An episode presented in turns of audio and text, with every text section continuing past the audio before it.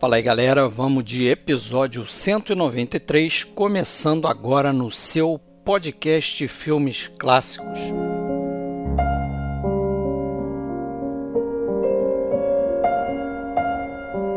Hoje o assunto aqui será a carreira de Douglas Sirk. Iremos falar principalmente de três filmes: Sublime Obsessão, Tudo que o Céu Permite e Palavras ao Vento e no final a gente fala um pouquinho também de imitação da vida, certamente quatro dos seus grandes filmes.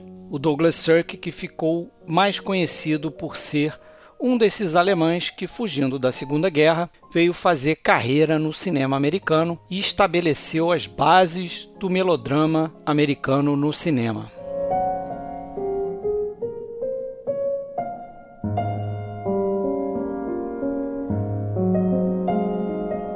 Pessoal, se você quiser mais informações sobre o cast, acesse filmesclassicos.com.br.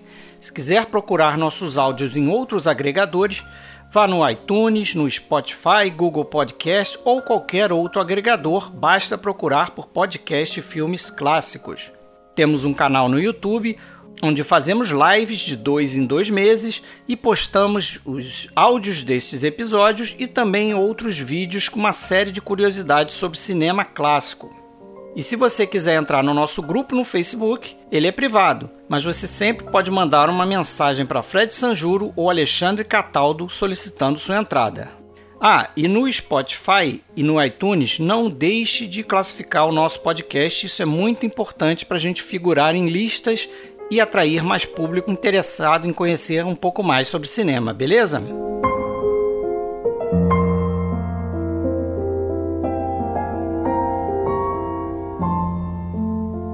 And I've always been trusting my audience to have imagination, otherwise, they should stay out of the cinema. You have to leave something open. Mm-hmm. You have to have an open ending, neither good nor bad.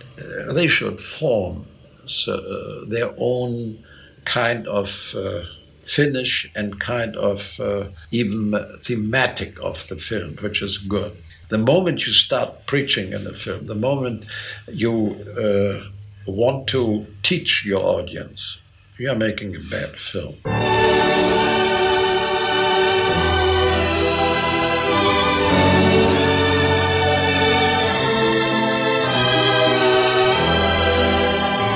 Vamos então, galera, fazer mais uma mini biografia Douglas Sirk agora no podcast. Eu, Fred Almeida, falando do chuvoso Rio de Janeiro. Fala aí, Alexandre, também está falando do Rio de Janeiro, tudo bem? Tudo bom, Fred? Sim, estou aqui mais uma vez visitando a nossa cidade, que com qualquer chuvinha já enche tudo. Isso, não é, é Rio, o Rio é... de Janeiro vira Rio de Nojeira. Rio de Nojeira. Mas é Rio, tem uma razão, né? Eu ser Rio. Mas bem longe, livre desse riacho que tá aqui. No seco? tá onde? Tá no seco? Tô no seco. Fábio Roquembar, tudo bem? Tudo bem, Fred. Beleza, professor da Universidade de Passo Fundo. Tudo bem para vocês? Fazia um tempinho que a gente não gravava. Vamos lá. É, vamos lá. Retomando aqui nossa colaboração Mensageiro do Diabo foi a última, né? Foi, até foi, não foi né? tanto tempo, né? Foi no é, final do ano passado. Final né? do ano. Estamos já quase no meio daqui a pouco. Dois meses sem vocês é uma eternidade. Opa! Então vamos lá, galera, falar do Douglas Sirk e aquela mini bio. Não sei se o Alexandre preparou alguma coisa. Eu. Ah, uma coisinha ou outra eu sei complementar você, você pode comandar aí. É, vamos lá, escrevi Nosso... algumas palavrinhas aqui. Pra... Mas, é, mas é, a gente vai fazer sobre Douglas Sirk ou sobre o Hans Detlef Sierk? Sierk. Pois é, Hans Detlef Sierk, né? Hans, não Klaus, né? Hans. Não Klaus, isso. isso. É, na trilha de comentários. A brincadeira um que a gente está fazendo é porque o aí, é... cara é alemão nasceu na Alemanha, tinha um outro nome. Explica isso aí para nós. Sim, esse é o nome é, de batismo dele, né? Mas na trilha de comentários que eu vi, o, o rapaz lá abria já a trilha dizendo que o nome dele era Klaus, né? Estranho. Mas acho que fez uma confusão porque Klaus é o nome do filho dele, o único filho dele, que aí tem uma historinha, depois a gente pode falar aí.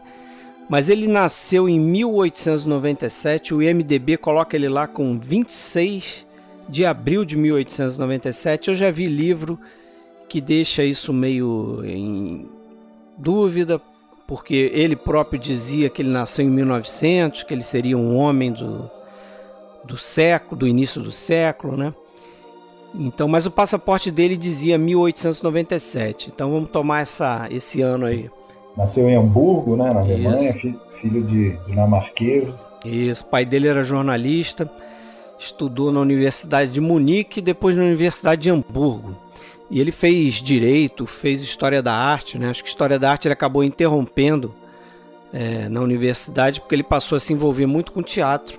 E aí começou a dar mais atenção ao que seria a profissão dele ali, trabalhar como dramaturgo e como diretor de, de, de teatro. De 23 a 29, ele foi diretor artístico da companhia de teatro em Bremen, e lá ele conheceu sua segunda esposa, Hilde Jari, que era uma atriz. Né? Ele já havia casado com uma outra atriz, chamada Lydia Bricken, com quem ele teve esse seu único filho, que é o Klaus. Essa moça acabou entrando para o partido nazista, acabou conseguindo na, na corte lá de justiça que o, o Douglas Sirk ficasse impedido de, de ter contato com o filho, né? Isso porque ele tinha casado com essa mulher, essa Rio de Jari, que era judia. Então, se imagina o drama na vida do cara, né? Ele, a partir daquele momento ali, eu não sei em que ano foi isso, mas ele passou a não, não mais ver o filho, coisa que ele nunca mais fez, né? Ele não viu até o final da vida do filho, o filho acabou morrendo em 44. Isso, morreu com acho que 18 anos, né? Durante a, é, a guerra. Não, sei é. a idade, mas ele morreu Sim. lá né, no fronte russo uhum. de batalha, né? É uma história até no, quando a gente for desenvolvendo aqui o, o podcast, né, a gente fala um pouquinho de um filme que diz muito sobre essa esse lance aí com o filho dele e a gente avança mais um pouquinho. Eu só fazer uma parte, ele, pelo que eu andei lendo, eu li, eu, eu, eu meu estudo para esse episódio foi o catálogo de uma mostra é, brasileira de, de, filmes do Cirque. Eu achei bem interessante o catálogo e tal. E Banco do Brasil, né? É, do Banco do Brasil, isso. É, é, e a, ele, é interessante que em todos os acontecimentos do, do, da vida pregressa, né, antes desse período que a gente vai destacar, eles sempre linkam com algo da, que viria a estar, tá, vamos dizer, na vida do Sirk como diretor de cinema depois. E ele, segundo eles, esses cargos que ele assumiu de direção artística teatral, né?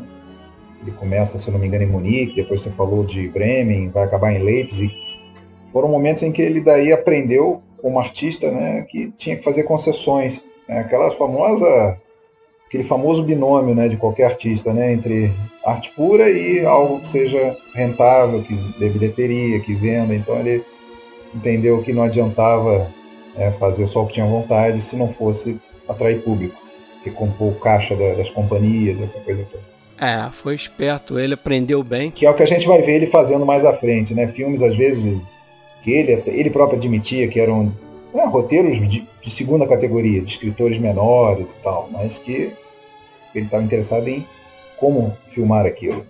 Entre 29 e 33 ele foi diretor do teatro Altes em Leipzig, como você falou aí, e é uma função que ele acabou abandonando para ingressar na UFA, porque ele viu ali que a pressão do partido nazista em cima do teatro começou a ficar muito grande.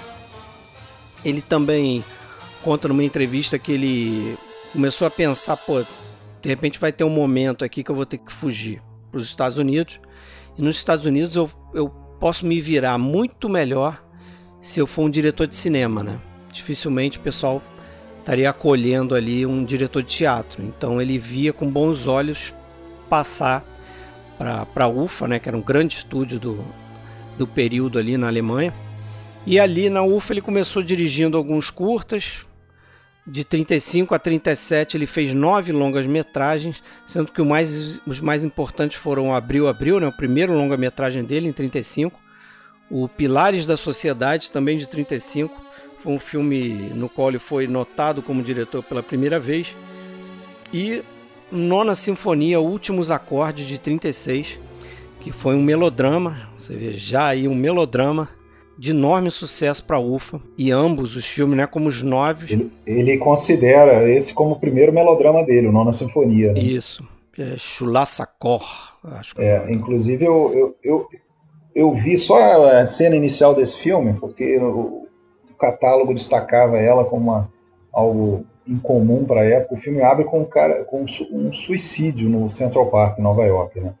Então, é, esses filmes é, é, iniciais dele, acabei não conseguindo ver nenhum na íntegra, mas eles todos já têm algumas características, segundo né, os críticos, que viriam, além da questão do melodrama, tem esse que você citou, o filme de, da, da, dos Pilares da Sociedade, é um filme em que ele mostra já uma certa atração pela coisa americana, pela tem, tem uma parte até meio de, de western ali. É, tem filmes em que a personagem feminina é destacada, né, como os filmes ali de, de 37.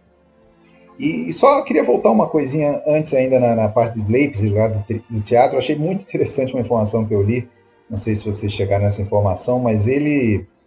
É, não que ele fosse um diretor assim, com que, que, que nem no teatro, nem na, no cinema, que vá fazer filmes de, né, com forte contexto político, nada disso, mas alguma, alguma crítica social, mas sempre tem.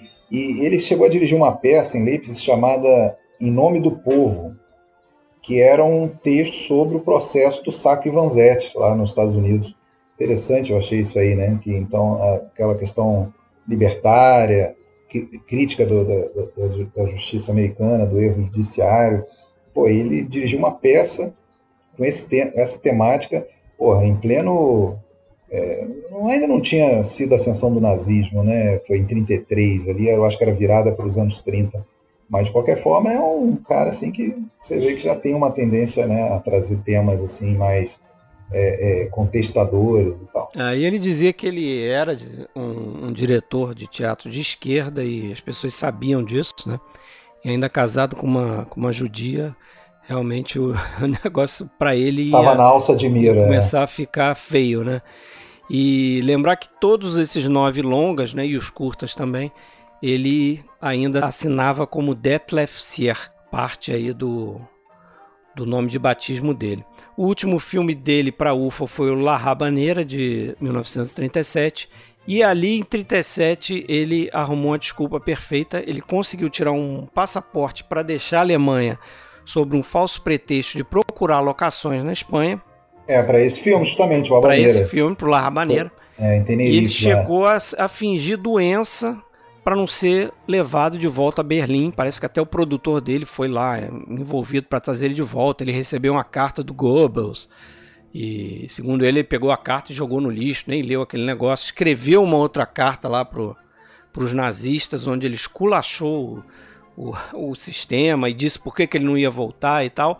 E ele, assim que ele colocou essa carta no correio, ele, ele soube ali naquele momento que ele nunca mais poderia voltar para a Alemanha, né?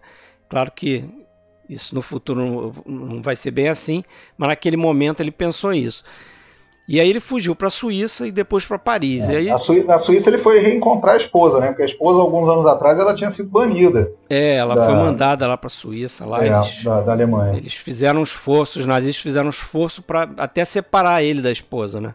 É. Porque eles queriam que ele continuasse no país, porque os diretores bons estavam demandando, né? A gente conhece a história. E, e, aí ele dirigiu, ele não foi direto dos Estados Unidos, né? Ele, depois da Suíça, parece que ele dirigiu um Sim. filme na, na Holanda, né? É, na Holanda e em Paris, ele fez dois filmes. Ele, em Paris ele refez o, o Nona Sinfonia Últimos Acordes, né? Que chamou Acorde Final. Ah, é verdade. E aí recebeu um convite da Warner, não foi em isso? Em 39 ele recebeu um convite da Warner porque a Warner queria que ele refilmasse o filme que ele fez na Alemanha lá, Recomeça a Vida, de 1937. Acabou que esse, essa filmagem não saiu do papel. É, porque era uma época de cancelamento, né? De, de, de por, por, conta da guerra iminente ali, os Estados Unidos estava começando a dar, um, dar uma podada no, no pessoal de origem é, alemã e tudo, né? Então. Ah, mas vamos, convenhamos, ele, né? Ele, a, ele ficou sem emprego. A Alemanha, a Alemanha pode ter legado um dos períodos mais obscuros da, da história da humanidade, mas o que ela moldou o cinema americano é, ali naquela época. Eu, eu arrisco a dizer que a gente talvez não tivesse Douglas Sirk, diretor de cinema. É. Ou ia ser um diretor diferente que a gente talvez não, não conhecesse, porque de repente ele ia ficar lá na Alemanha e tal. Porque ele não me parece o tipo de diretor que, como eu expliquei aí, ele não era tão apaixonado assim pelo cinema. Acho que o negócio dele era ser diretor de teatro mesmo. Né? Ele até diz que ele não era cinéfilo, não, ele viu filmes, claro, mas não era. Foi bem isso que você tipo falou. Ele, ele, ele viu. Né, é, é, foi uma questão, essa adaptação dele foi muito mais uma questão de sobrevivência, né? muito mais uma é. questão de, de se safar. Ele viu no cinema, ele, ele olhou e viu a lista longa de, de, de colegas ou conhecidos dele, né? Fritz Lang, Lubitsch, Lubitsch é. Schodmark, Eric von Stroheim. Otto Preminger. Então, assim, ele sabia que era um, era um caminho aberto para.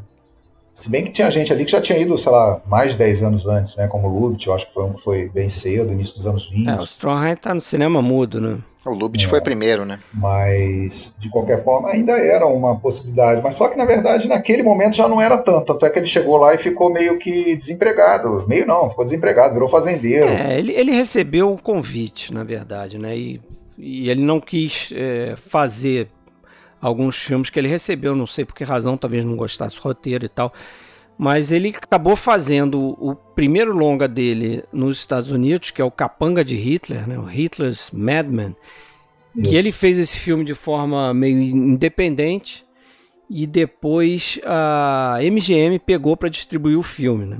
E ali nos Estados Unidos, então, depois de, de 42, ele vai fazer uma sequência de filmes para United Artists, até com George Sanders. George Sanders vai estar em uns quatro filmes dele, assim. Até ali um lugar que fala que o George Sanders foi o primeiro... O primeiro Rock é, Hudson dele. O primeiro Rock Hudson é, dele. eu pensei nisso. Eu não li, mas eu pensei. Entre esses filmes aí, ele fez o Emboscada, né, o Lurid, que inclusive é com George Sanders, yes. que é um filme ali do cânone do noir e tal. É, outro filme também que considerado no filme noir é o Sonha Meu Amor. O noir especificamente, eu acho que deve muito a esse pessoal que a gente citou, né? Siod Mack e, o próprio, o próprio Billy Wilder. Conta do expressionismo, né? É. O pessoal, pessoal muito, trazendo né? expressionismo alemão. E em 49 ele volta brevemente para a Alemanha, né, depois da guerra ter terminado, ele, ele tenta retomar a sua carreira ali, tenta descobrir o que aconteceu com o filho dele, efetivamente. Mas ele encontra a UFA em péssimas condições, sendo já desmontada pelos americanos. Né? Encontra uma terra arrasada lá, evidentemente, depois da guerra. E aí ele volta para os Estados Unidos e ele contacta a Universal International, que era um estúdio que já tinha feito uma proposta para ele Antes ele não tinha conseguido ir porque ele tinha contrato com a Columbia e o Harry Con não deixou ele sair. Mas ele lembra desse convite e tentando voltar para os Estados Unidos, porque aí sim ele estava na Pindaíba ali, ele ele disse que ele não tinha não tinha não teve dinheiro nem para comprar passagem para a esposa ir, né, para a Europa com ele. Então ele voltou meio quebradão mesmo e aí conseguiu é, entrar para a Universal e aí o resto é história, né? Porque ele vai ficar no Universal até o, o fim da carreira dele, até ele se aposentar, que é muito cedo, né? E aí ele entrou para a história, né? Esse, essa fase da Universal, dos melodramas da Universal, que eu acho que é o, o carro-chefe do nosso papo hoje, é. ele botou o nome dele na história. Se não fosse esse período ali, ninguém ia saber hoje quem era. Mas antes, antes dos melodramas, ele, ele tem outros filmes que não são melodrama, né? A gente não, deixar claro, a gente não viu muito mais do que os três aqui, certo? É. Que a gente propõe a falar. Então, eu vi sete que... filmes dele. Pra, minha contagem vi, é, de, é de sete filmes e meio dele, sendo que eu vi os, a, a, os noir dele ali, 47, o Lurid, o, o Sonha Meu Amor, né? O Sleep My Love. Uh, e mais um que eu não lembro agora, e vi os quatro dos quatro dentre os principais melodramas, os três destaques. É, eu devo ter visto por aí também.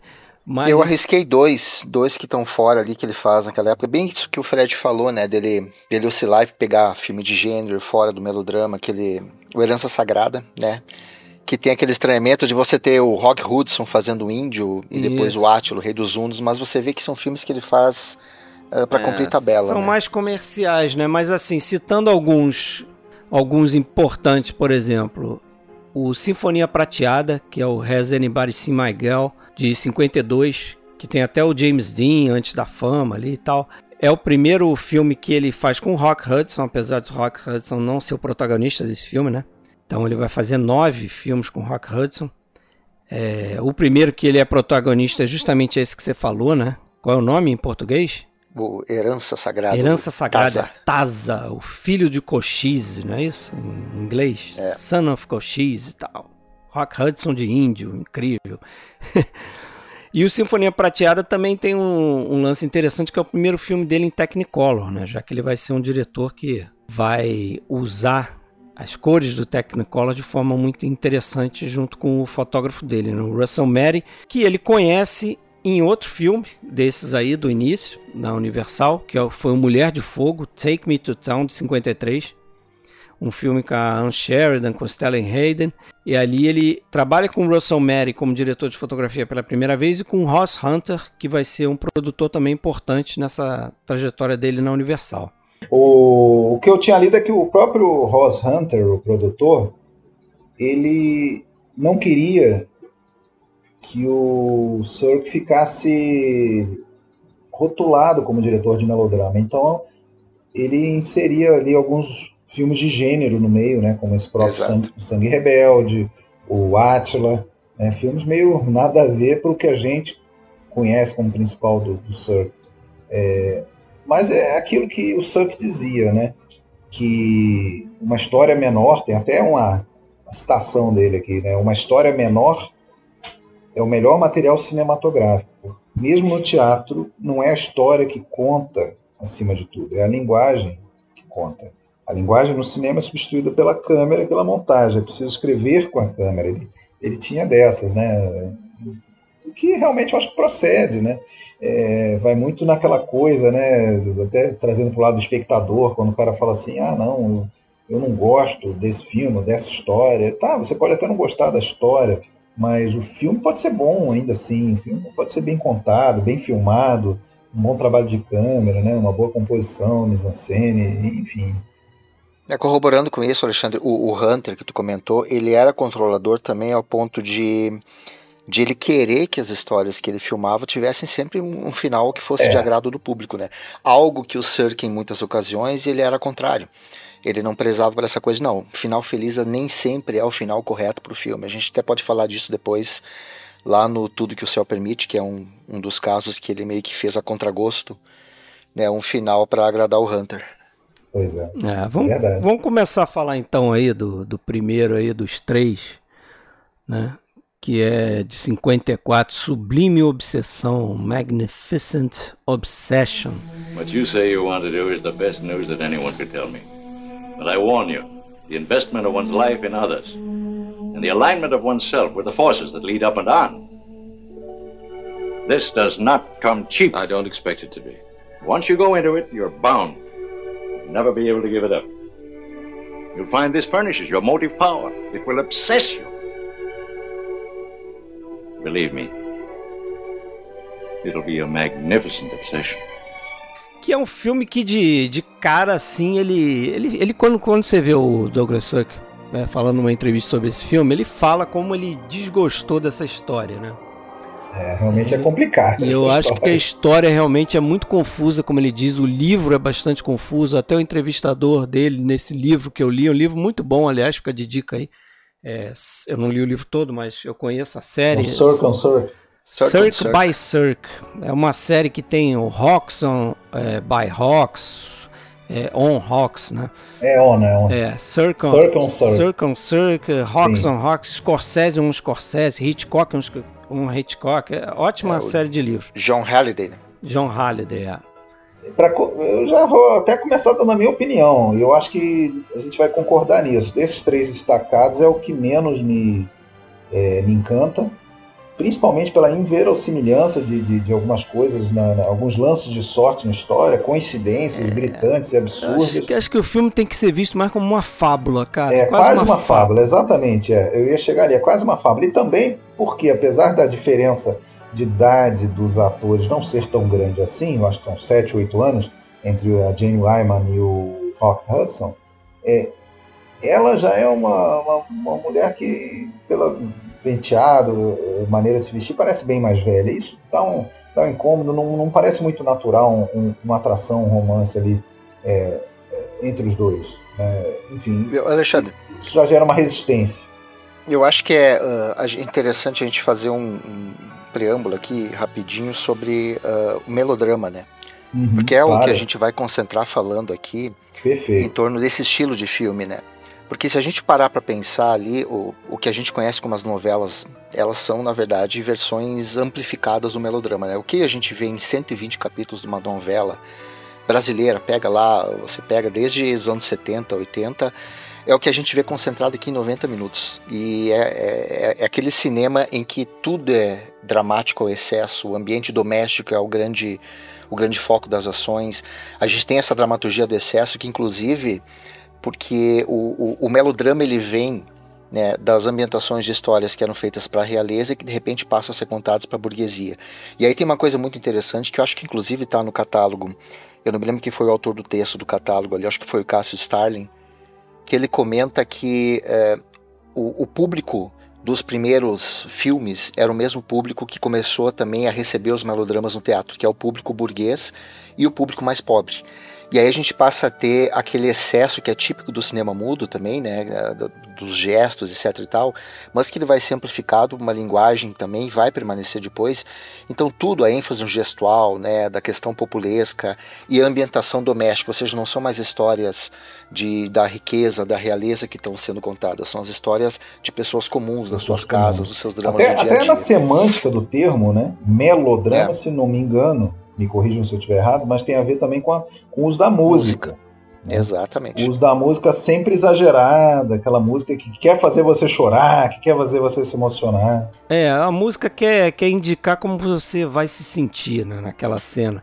E o Sirk falava isso, né? Ele falava que quando ele veio para os Estados Unidos e ele tomou é, mais esse contato com o melodrama americano, que ele via justamente dessa forma, um pouco diferente, né? Que não só essa amplificação do drama.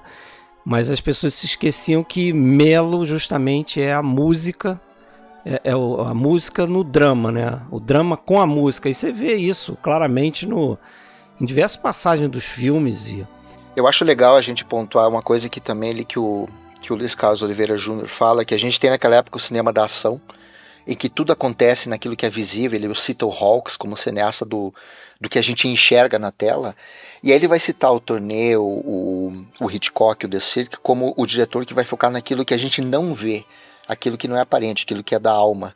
Né? E aí que eu acho bacana o próprio Cirque falar que ele ficava, uh, que ele se assustava em ver como muitos críticos conseguiam ver no filme dele uma busca pela realidade. Ele dava risada disso que as pessoas estão buscando verossimilhança e realismo em algo que não é realista. Eu não quero que ele seja realista.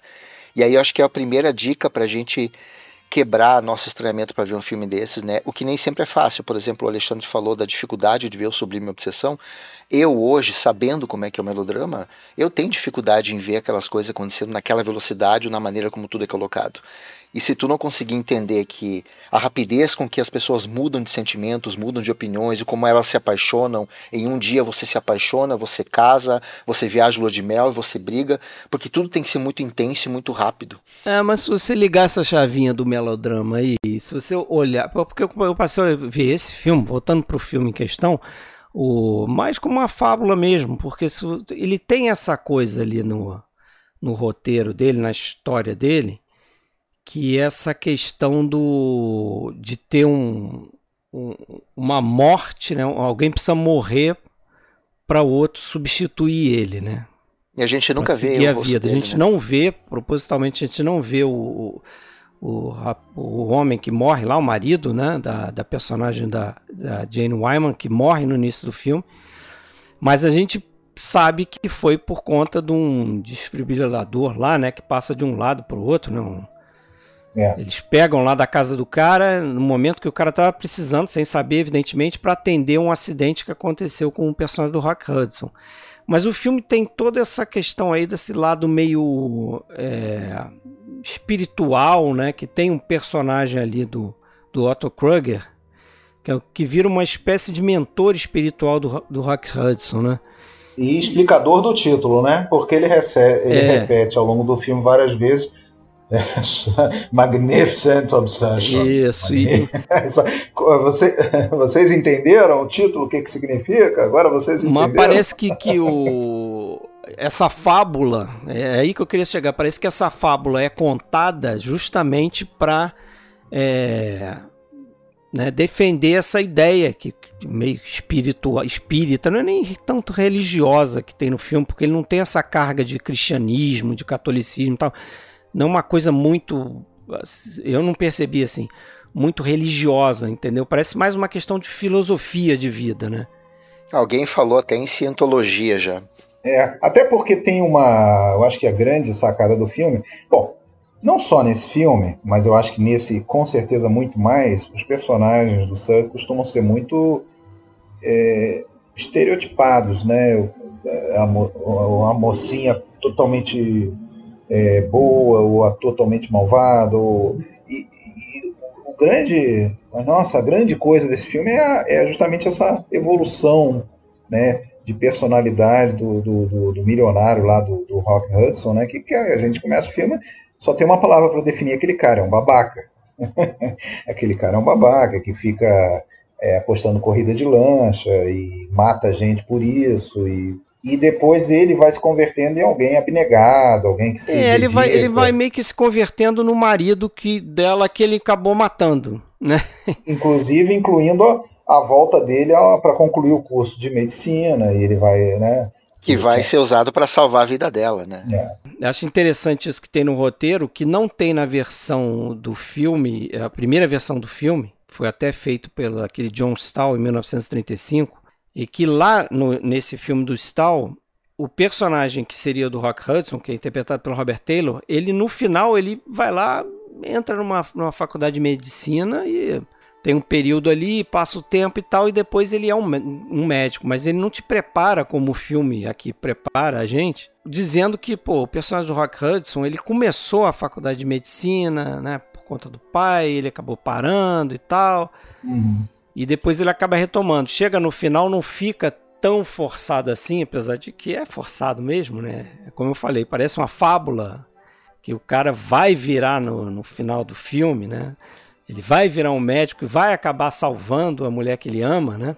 Inclusive, acho que tem um negócio legal, que foi isso que eu falei. Ele acaba. É, é, o, o, marido dela era, era um médico que era dono do hospital lá, né? Era o, o gestor do hospital. Então ele, Rock Hudson, acaba de vez substituindo o marido dela, porque ele acaba sendo médico ele não vira o gestor do hospital, mas de repente até no futuro vai virar, né? Mas essa história não vai contar. Mas você vê, você vê uh, essa trama muito, muito moderna. Vamos voltar a essa coisa de você. Você já deve ter visto isso em algum lugar. O cara pega o coração de alguém que faleceu e aí ele de repente ele é influenciado essa trama que a gente já viu Sim. até em muita novela. É mais ou menos a mesma coisa, é como se ele, a, ao usar o desfibrilador, ao, ao, tomar o lugar da vida dele, começasse a herder, a herdar o, hum. o dever dele. E aí tem essa coisa que eu, que eu acho que também que, que tem uma questão muito religiosa. O departamento de marketing do, do, da Universal, né? Eles queriam aproveitar o que eles achavam ser uma religiosidade muito ampla do público americano na época, até por conta do, de outro filme do Lloyd Douglas, que é o ator do do, da história original do livro, que era o manto sagrado, que também estava em voga ali, que estava sendo lançado, Isso. e os outros épicos bíblicos. Então o setor lá de publicidade ele entendia, não, esse é o tipo de história que vai captar a atenção do público, porque independente de que corrente religiosa que tu usa, essa coisa de você herdar o, a bondade, de você começar a mudar, se transformar por conta do sacrifício de alguém, a trilha sonora tem momentos em que você tem um coro de vozes femininas cantando, quase tem, como se fosse tem. elevar o personagem pro céu, né? É. Toda vez que o, o Kruger aparece, então, e fala alguma coisa, né? E a iluminação é toda muito clara, né? Diferente de outros filmes do, do, do, do Cirque, aqui você tem muito pouca zona de sombra, quase tudo é muito é, na luz, é muito assim, forte, é muito vívido. No final, quando tem lá a questão da cegueira, você tem umas cenas lá naquele apartamento que ela fica lá na Suíça, sei lá o que, que a coisa é bem escura, né? Uhum. Um pouco antes dele chegar e tal. Não sei se você vai lembrar. Sim, sim. Mas é escuro porque também a personagem é cega, então não precisa de luz, né? a, a Jane Wyman para quem não, não, lembra, não sabe, ela foi indicada para esse filme, né? Perdeu para Grace Kelly no Amar e Sofrer. É. E eu, assim, eu, eu tenho uma, uma certa resistência a Jane Wyman, vou ser bem honesto. E não é só nesse filme, não. Inclusive nos outros, lá, né, tá no Farrapo Humano, tá em filme do Hitchcock, lá, aquele de 1950, lá, como é que era mesmo? O, o Stage Fright, lá, o Pavor nos Bastidores, não é ela que tá lá? É Isso. Então, e antes disso, né, no Farrapo Humano, lá com o Ray Milland. Mas, ok, eu não acho ela grande atriz. Ela já tinha ganhado um Oscar ali, né, com Johnny Belinda. É verdade. É, foi até um. Ela foi o. Ela tinha sido casada com o Reagan, é, né? Isso. E, mas ela, ela foi a, a, a, razão desse filme ser feito, né? Porque ela leu o, o romance lá do Lloyd Douglas e como ela já tinha é, ganhado esse Oscar com Johnny Belinda e ela era uma estrela ainda, a Universal resolveu apostar na, no personagem que ela queria fazer, que é justamente é. a desse filme aqui. E aí colocaram o Cirque para fazer o, o, filme. É, e o Rock Hudson, assim, praticamente estava iniciando em filmes mais é, de primeira, né? Ele era já é, um ator de filme B, né? Filme de aventura e tal. Então, consta que ele estava muito nervoso nas filmagens com ela, né? Mas ela, mas ela acaba fazendo algo parecido com o que é feito no filme ali pelo, pelo personagem do Otto Kruger, né? Que o Rock Hudson depois de um tempo ele ele encontrou ela de novo, não sei nem se foi na filmagem do Tudo que o Céu Permite, foi lá falar com ela, pô, é, legal, você foi muito legal comigo quando você não precisava ser, né? Eu era um ator iniciante ali, pô, tu me deu o maior apoio e tal, gosto muito de você por causa disso e tal. E ela falou, cara, fizeram isso comigo, eu fiz com você e agora cabe a você fazer com outra pessoa. Quer dizer, ela meio que pegou a história do, do filme, né? Essa coisa que eu falei aí do que é a filosofia do Dr. Phillips no filme. Sabe que tem uma manchinha na, na biografia da Jane Wyman, né? Quer dizer, manchinhas dependendo do lado político de cada um, mas consta que ela era uma informantezinha lá do, do FBI, lá na, na é. época lá do. Da, isso. Mas acho que só veio à tona muito depois. Né? Inclusive na época ali o Rock Hudson não, não, soube nada, ninguém sabia nada. Casado com o futuro presidente, cara. Republicano, tem um perfil. É. Vai dar nisso. Mas, o... Mas tem alguns planos muito, muito foda desse filme, né? Que, que, que, assim, eu acho que se tem um ponto positivo desse filme é a fotografia, né? o uso da, né? Daquela, das, das cores. E, e, tem alguns planos que ficaram, assim, dá para dizer, eternizados, né? O, o, o, personagem do Hudson, o Bob Merrick, usando é, é, é, assim, a, a, altura do, do, do, Rock Hudson, cara, um cara alto, tudo, e, então, e ela muito mais baixa, então, então visualmente fica, fica interessante ali a, a composição. É, ele, ele, pode ser mais famoso, mas é, eu até comentava com vocês que tem um grupo de filmes aí dessa época que, que é sempre mencionado, sempre lembrado, né? Uh, de todos eles, uh, eu colocaria ele abaixo de outros filmes, inclusive que vieram antes. Né? A gente não falou no All a Desire, a gente All não falou, Desire, por exemplo, é, uh, eu, eu, os que vão vir depois, para mim é a contribuição mais fraca sem contar os, os, os filmes de, de faroeste com Rock Hudson como um índio bronzeado, mas é, eu acho que vai melhorar bastante depois a própria maneira como o Douglas Sirk vai se, se apropriar daquilo que o melodrama pede, mas que depois eu acho que ele vai conseguir usar melhor para fazer a crítica social que a gente começa a perceber depois dele, aquela coisa do europeu olhando o modo de vida americano e, e inclusive foi um dos motivos dele não ter muito sucesso crítico na época, né? Ah, muita gente não gostava de ver ele falar isso aí. Eu fiquei com uma dúvida é, da história mesmo. É, a, a, personagem da Jane Wyman, quando fica cega e ele logo se aproxima dela naquela cena da praia e tal, é, ela realmente demora a descobrir que é ele? Assim, porque é aquela questão, né? Pelo menos pelo que se diz, a pessoa que tem a deficiência visual desenvolve outros sentidos, então pela voz, né? Pela voz ela deveria talvez reconhecer já de, de imediato. Mas aí vem a fábula, né? Aí vem a fábula, né? Você, você tem que acreditar para embarcar. É. E aí é. mais para frente, meio que assim, de uma hora para outra, ela confessa que já sabia.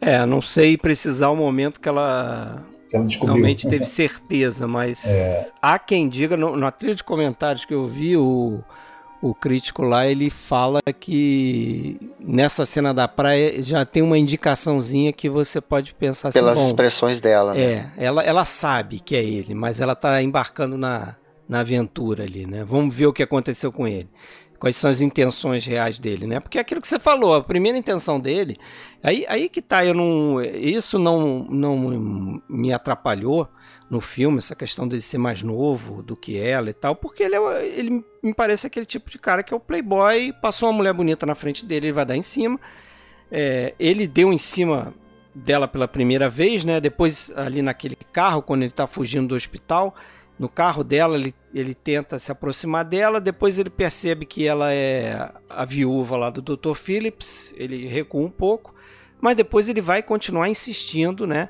Naquele mesmo padrão de, olha, sou gostoso pra caramba, vou me impor aqui, vou pegar ela. Uhum. E aí ele começa a mudar. Com o, o tempo, você percebe que, que, que esse sentimento dele, que não parece não ser real, parece que começa a mudar e ele começa a ver ela de outra forma, né? Sim. O fato também dele ser é, responsável indiretamente pela morte do marido e pela cegueira dela, né? Que é um negócio também é o, é o ápice do melodrama ali para mim é, é, é, é ela cair no chão. Ela cair no chão, abrindo a porta para fugir dele naquele táxi, e, e, né? Vem, a, vem o carro e vem a música subindo. É. Depois a gente sabe que ela ficou cega e tal. E... Podia ficar surda também com aquela música que sobe. Podia, mas ela já tinha ficado no, no Johnny Belinda, ela já tinha feito é, uma é surda muda. No... É verdade. Então, aqui ela ficou só cega, né?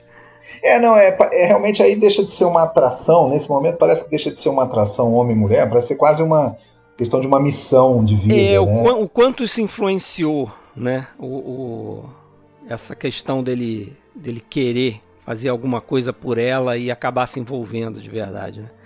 É algo que você, que você pode se perguntar também. Mas vocês querem passar para o outro? Podemos seguir. É, no mesmo ano ele vai fazer o Átilo, Rei dos Undos, para depois seguir viagem no que ele gosta, né? É estranho isso.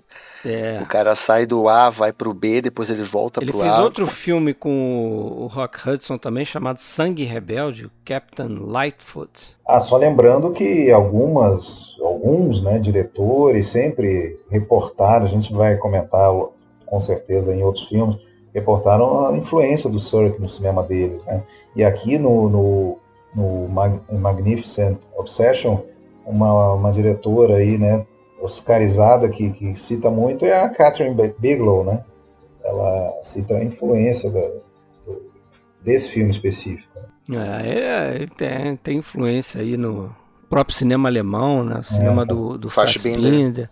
Fassbinder. É, o próprio Scorsese também. Fassbinder fala umas coisas muito legais e bacana. É, a gente menciona depois isso, como o Sirk comenta o que o Fassbinder comenta dele. Eu sempre acho muito legal ver esses diálogos entre diretores. É. Quando um saca coisas do outro e o outro diz, não, é isso mesmo, cara. Pegou. Era exatamente o que eu queria eu, dizer. E o Fassbinder, ele foi ator do Sirk no, no último curta dele lá, né? Aquele Bourbon ah, Street sim. Blues. Uhum. É, o Fassbinder faz um papel ali na coisa, né? E a gente podia citar muitos outros, né? O próprio Almodóvar, eu vejo bastante coisa do, Sim. do, Todd Haynes, é um que é, que é citado. Agora, é. tem um cara anterior um pouquinho, que a gente até comentou em off, que também pode ser colocado aí numa disputa, na final, pela disputa do rei do melodrama, eu acho que seria o Cirque com o senhor Mikio Naruse, né? O japonês, que a gente já fez um podcast sobre ele e o cara também era bom em fazer chorar, né? Não, o próprio John Stahl, se você ficar só no, nos Estados Unidos, é verdade. Aquele John M. Stahl. O, o... Que inclusive ele refilmou não só o que você já citou, né? Sim, né? Esse, e o Imitação da Vida também. Imitação da Vida Mas o John. M. Stahl tem o Amar Foi Minha Ruína, né? Aquele filme com a Jean Tierney, com Vincent Price. Aquilo é um melodrama também, né? É um melodrama. É um filme no ar, mas tem, tem muito de melodrama ali. Tem uma cena que ela cai da escada. Amar Foi Minha Ruína, eu me lembrei dele bastante ao rever esses filmes do Cirque. Até é. pelo uso das, das cores também, Isso, né? Um filme que as, as cores explodem e os lances de sorte, essa coisa, né? Mas em 55, então, ele faz o que para mim é o melhor filme dele. Não sei se. Pra mim é o melhor filme dele. Para é. mim é um dos melhores filmes Vocês dos concordam? anos 50. Tudo que o céu permite. Can't you see it's impossible? No. This is the only thing that matters. No, there are other things that matter. The children. How could I ask them to give up their home? Home is where you are, Carrie. But the kind of life you lead, I I don't know that life, and how could I make sure it would work out? You can't, Carrie. You can't. Don't you see I'd be turning my back on everything I've ever known? Ron, isn't it enough that we love each other? No, Carrie. It isn't. It isn't enough for either of us. You're running away from something important because you're afraid. Afraid? Mm-hmm. Of what? Many things. Perhaps you're right. Que eu acho, cara, um filme que. Eu acho que ele, ele consegue nesse filme co colocar muito do, do, simbolismo que ele gosta de usar, né? Ele fala isso um pouco do, do Sublime Obsessão, que ele, come, ele nesse o Sublime Obsessão ele começa a colocar um pouco das coisas que ele gosta ali, os espelhos, ele fala as, as minhas estátuas, os meus simbolismos. Eu consigo colocar nesse filme.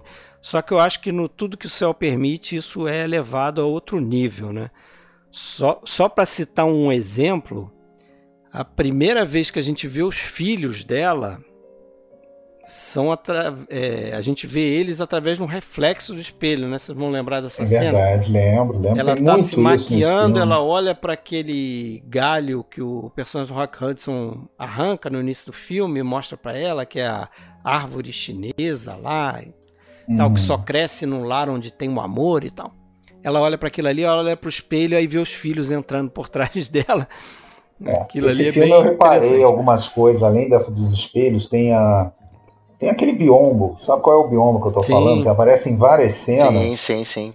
Tem duas cenas principais em que ele aparece com destaque. Inclusive no final, se eu não me engano, a última cena do filho no filme, que o filho tá atrás do biombo e ela na frente. É sempre com isso, sempre essa essa dualidade, né? Tem um que está de cada lado, meio que algo separando eles, né? Tem, tem as taças, né? Você tem a, a, aquele troféu que é do marido, que depois ela tira de cima da lareira. O filho né? vai criticá-la E ao mesmo isso. tempo você tem um. Não é uma taça, mas é um pote. Uhum. Que ela descobre lá naquele celeiro lá que o personagem do Rock Hudson vai começar Reformar. a remodelar, né? para transformar numa casa e ela descobre aquela, aquela porcelana lá chinesa, o que, que é aquilo. Uhum. Ela se interessa por aquilo e depois aquilo aparece montadinho porque ele descobre as peças e cola. Aquilo meio que simboliza o, a união dos dois, né? E depois ela quebra aquilo, quer dizer, o filme é cheio dessas coisas. Ali tem outra, outra coisa interessante, tu falou do reflexo, né? Tem dois ou três momentos que a gente vê ela pelo espelho, mas tem uma coisa bem interessante. Ela não tá se olhando no espelho. A gente enxerga ela.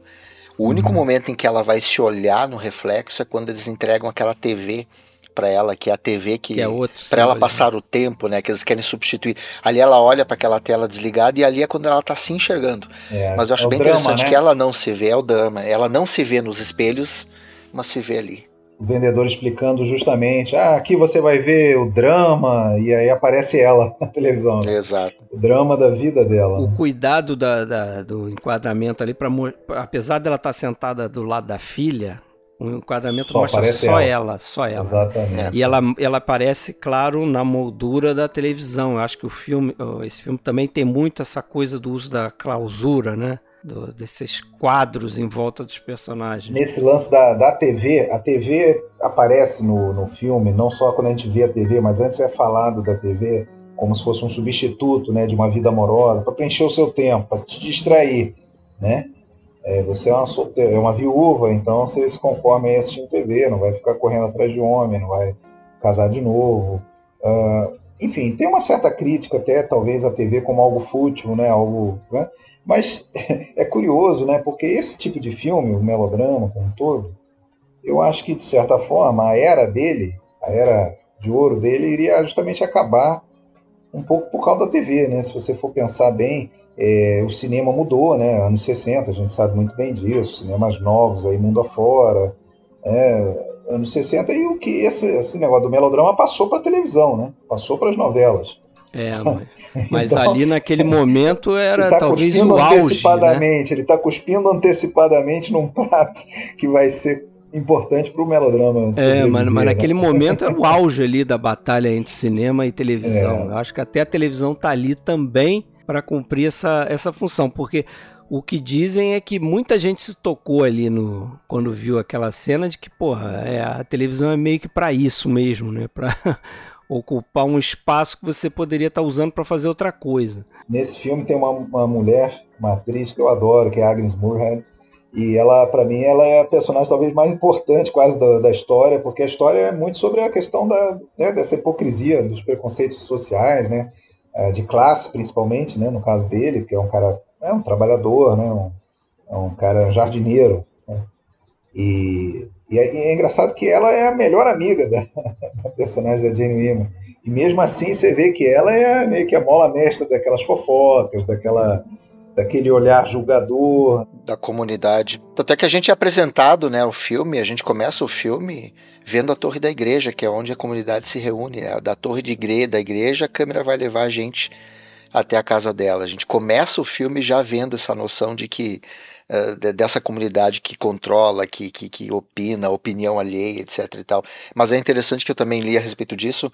A gente vê a torre da igreja, mas a gente não vê a cruz. Então não é a questão de ser religiosidade, é a questão do hábito de você estar tá sempre enraizado naquele grupo social, o clube, né? Que eles usam muito no uhum. o clube, no filme também. É, essa coisa do. Tem um diálogo ali, mas pro final, essa coisa de você pertencer àquele grupo, né? De ser aceito. Então tem uma preocupação lá no final de que ah, será que ele vai ser aceito pelo aquele grupo de pessoas, como se aquelas pessoas tivessem uma posição de superioridade, né, de deixar você ou aquela pessoa, aquele homem lá, o Ron, né, o personagem do Rock Hudson, entrar para aquele grupo ou não entrar, né? Bom, o, o, o, James Cameron fez quase que uma citação esse filme do Titanic, né? É. Quando você tem o personagem que, que não é aceito no meio, de repente você vê a, a mocinha, ela vai pro meio onde o cara festeja e lá ela dança, festeja e toca um piano e etc é. e tal. Aquele meio alegre, com cores muito quentes sempre, sabe? o cara sempre usando vermelho. Ali. Isso tem um contraste muito claro entre as festas, né? As duas festas é. ali que tem no filme. É, a festa Aquela no início, festa. onde. É, na casa do amigo, ela né? Ela vai. Não, antes, quando ela vai na festa lá da, da, da Socialite lá, que ela é. Que ela vai de vermelho, né? Ela, ela é meio agarrada por um cara lá e tal, que tá dando ah, em cima sim, dela. É verdade. E é, o contraste que é naquela festa que é propositalmente feita para ser a festa mais alegre do mundo, todo mundo se divertindo, né, dançando, não sei o que, que é na casa dos amigos lá do Rock Hudson. Mas nessa, nesse evento da festa, eu acho que tem uma cena ali que para mim tem uma chave ali do que é o filme e, e o, e o Cirque falava isso realmente que, que apesar de ter mostrado o livro as pessoas não se tocaram na época do Torro, né? É do livro do Torro que é o Walden, ou Vida nos Bosques, que conta uhum. justamente uma passagem da vida do Torro, onde ele, ali cansado daquela daquele crescente aumento ali de consumismo na, na sociedade americana que estava se industrializando muito rápido. Filosofia transcendentalista. Né, Isso, ele, mas ele partiu numa de morar no, no meio da floresta, assim, com básico, entendeu? Abdicou uhum. de toda aquela vida frenética ali da cidade e tentou viver só com o básico. Ele recebia as pessoas e tal, mas. E é, e é essa meio que a filosofia do personagem do Hudson, né? E do amigo dele, né? Aquela. Passou a ser, né? Aquele casal lá, bem Isso. bacana, né? Acho que é a Lida, né? A Lida e Mick, né? Acho que é o nome dele. Ele é associado à natureza, ele é o que é, né? Ele não é o que os outros fazem ele parecer Isso. que é. Então. Ela, ela até fala isso, né? A personagem Jane Wyman pergunta para ela, ah, mas o, o, o, Ron usa esse livro, né? Esse livro. Ele também leu esse livro? Não, ele não chegou a ler, mas ele só vivencia. Isso, ele não lê, não sei nem se ele leu, ele só vive aquilo ali, né? É. Então. Muito legal isso ali. É a base do filme mesmo, esse contraponto da hipocrisia do, da sociedade né, urbana, da, da festa, contra a, a simplicidade. Até que a gente tem que a gente tem o, o, oposto, né? Depois daquela festa a gente tem o cara mais velho com uma mulher muito mais nova que a sociedade aceita de boas. Aliás, até é. Como, é, como, é, até hoje, né? Mas ele faz questão de deixar bem claro essa, é. esse Ali não é nem só a questão da idade, né, amigo? Também, mas principalmente a, a questão social, né? Afinal de contas, pô, o cara é jardineiro. E naquela festa, vamos dizer, de apresentação dele para os amigos, aquilo ali é. Nossa, aquela cena ali é foda, né? Porque é um ataque, né? É como se estivesse chegando assim um, um, ser exótico, né? As pessoas pulam em cima do cara, assim, né? Com comentários, com deboche, com falta de respeito é, total. Você vê que a, as festas devem ser tão enfadonhas que quando tem uma coisa diferente dessas, aí o cara vira o centro de atenções porque vai ser o, o foco da fofoca ali, né? Eles vão ter alguma coisa para fofocar finalmente e tal. É muito estranho aquilo ali realmente, né? E você vê que tem, tem vários momentos ali que, que ele deixa a gente perceber como isso funciona na mente da, da personagem da Jane Wyman, né? Aquele plano que ele dá do carro quando eles estão se preparando para ir para a festa, né? Saindo ah, da sim. casa dela, ela dá uma parada assim na, na sacada ali na varanda, olha, aí ele dá um plano do carro, aí você carro dele, né? Carro é um dele, carro... aquele carro de, né? Carro de lenhador. De, de jardineiro e tal. Você, cara, tu sabe exatamente o que, que ela tá pensando ali. É. E ele percebe aquilo também, né? E pergunta para ela, isso é importante? mas o meu já tá aqui. Aí ela fala, não deveria ser, né? Mas não precisa explicar o que, que ela pensou ali, né? É interessante. Pô, tem uma cena nesse filme que certamente vocês viram e perceberam, mas até anotei. Qual é o significado daquela cena? Eu não sei explicar o nome daquilo, mas diria que é policromático ali, no, uma, uma discussão dela com a filha, no quarto da filha. Ah, aquilo é muito Kate. bom também. Verde, verde, É, vermelho. você vê um verdadeiro arco-íris ali na Tem uma janela dela. ali justificando aquela luz ali, ela fica mudando. Esse é trabalho do Russell Mary também, Technicolor. Muito bonito, assim, é um negócio quase de sonho. Na, prim na, primeira, na primeira festa, né, ela tá toda de vermelho, aquela coisa de que indica muita sexualidade, que ela ainda tá viva, etc é. e tal. E aí é, é um livro que eu comentei com vocês hoje que analisa a questão de psicologia nos filmes do Douglas Sirk. E a, e a filha ela tá usando um cachecol vermelho, que seria um indicativo de que a sexualidade dela está começando a fluir, que está começando a, a, a, começar essa vida. E eu não sei o quanto esse monte de cores ali naquela discussão com a filha não indica o quanto a filha dela também não tem um choque em relação a, a aceitar um pouco a sexualidade da mãe, porque o filho não, o filho a gente vê que ele é, ele ameaça até fugir, né? Ir embora, largar, nunca mais falar com a mãe. Aquela coisa do complexo de Édipo que a filha até cita ali, que ele não aceita dividir a mãe com outro, etc e tal. Mas a filha depois a gente percebe, por mais que ela chore, que ela reclame, que ela também é uma mulher que está começando e de repente que ela vai mais para frente sentir o mesmo tipo de problema que ela está sentindo aqui. Eu fiquei pensando várias opções a gente poder pensar aquele festival de cores que o Russell Matt coloca em cima da filha no momento que elas estão discutindo. É, porque assim, certamente aquilo não é por acaso, e tanto é que você não. vê em outros momentos do filme como ele usa a cor, né? Essa questão do quente, Azul do frio, e vermelho, né? né? É.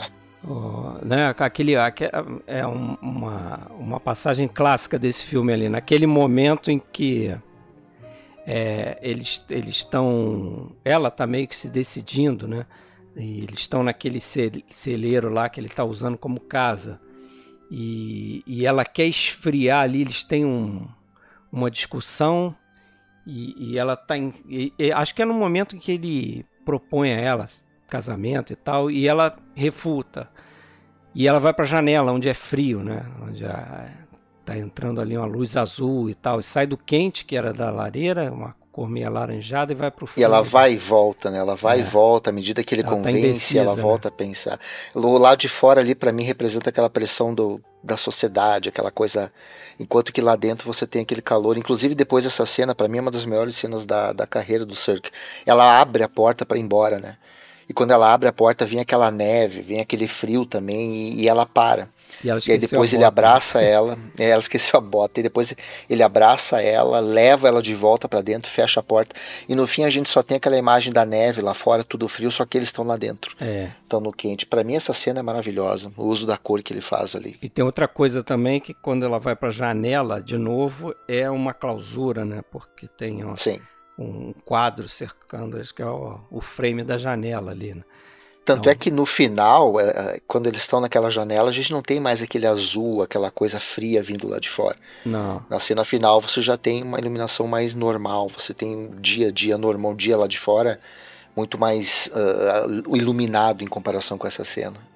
É, eu sei que eu sei que esse filme tem muita coisa visual, né, para discutir, claro, mas é, só voltar aqui a um ponto temático, né, que eu acho também é um gancho importante do filme, que é justamente essa coisa, né, da, da- dessa fofoca, dessa cobrança social, né, que, ela se vê obrigada a seguir o que se espera dela como uma viúva, mãe de dois filhos, não sei o que, manter uma certa postura para os outros, né?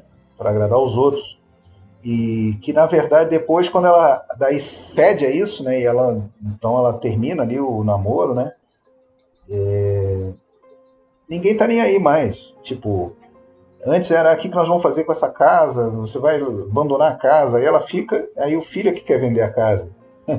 né? O É. filho já fala em vender o a casa. esforço dela não serviu pra nada. É, né? tipo, porque na verdade aquilo não importa muito para ninguém, realmente. Não importa. É era- só as aparências. é só uma questão de aparência. Então, aí só reforça aquela coisa, né, de que, porra, quem, quem vai deitar no caixão lá por você é você, ninguém vai deitar por você, é você mesmo, né? Então, tipo, é, você tá- no fundo a gente está sozinho, então faça o que você tiver que fazer, né, sem querer agradar os outros. É a minha, ela é a minha grande mensagem desse filme. É, então, o reforço dessa mensagem está em outra cena também interessante, que é quando a filha fala da história da prisão da mulher egípcia na câmara mortuária do marido e tal, né? Isso, isso, Quer isso. dizer, é como se a viúva não tivesse direito à vida, ela tem que ir junto com o marido, né? Tem que ser presa ali, né? Convenhamos, bem chatinha aquela filha lá, hein? aquela personagem da filha é bem chatinha, convenhamos. E é interessante, né? é, falou dessa questão de transformação, porque aí você tem todo o simbolismo do, do- da redecoração daquele ambiente lá do celeiro, né? Que ele, é- ela dá a sugestão para ele reformar aquilo, e a única maneira dela conseguir ficar com ele é quando ele transforma aquele ambiente, que é um ambiente rural, a gente está falando do Ron, né? Ligado com a natureza, mas ela não pode ficar no ambiente dela, ele tem que reformar, redecorar, e essa transformação também é, é bem simbólica de como ele tem que mudar a vida dela para que ela possa se adequar ao que, que, que vai ser daí para frente, né? Porque o, o, o bully, aquele que quebra, né? ah, que depois fica quebrado, que ele também representa um pouco a, o mundo de aparências dela, aquela coisa mais delicada, mais de, de, de porcelana, etc. e tal. Tem muito simbolismo envolvido na questão de reconstruir, de, de mudar o uso de cor.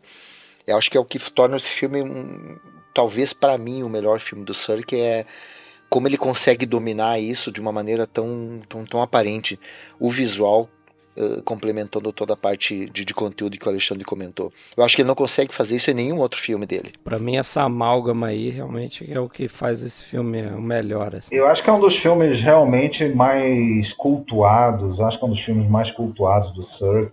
Tanto é que você já citou o Fassbinder, né? Tem um filme do Fassbinder especial que acho que é praticamente uma, uma versão dessa história. Né? Ele diz que foi um remake que ele fez, né? Mas não é exatamente. Que é o, o Medo Devora a Alma. Medo Devora a Alma.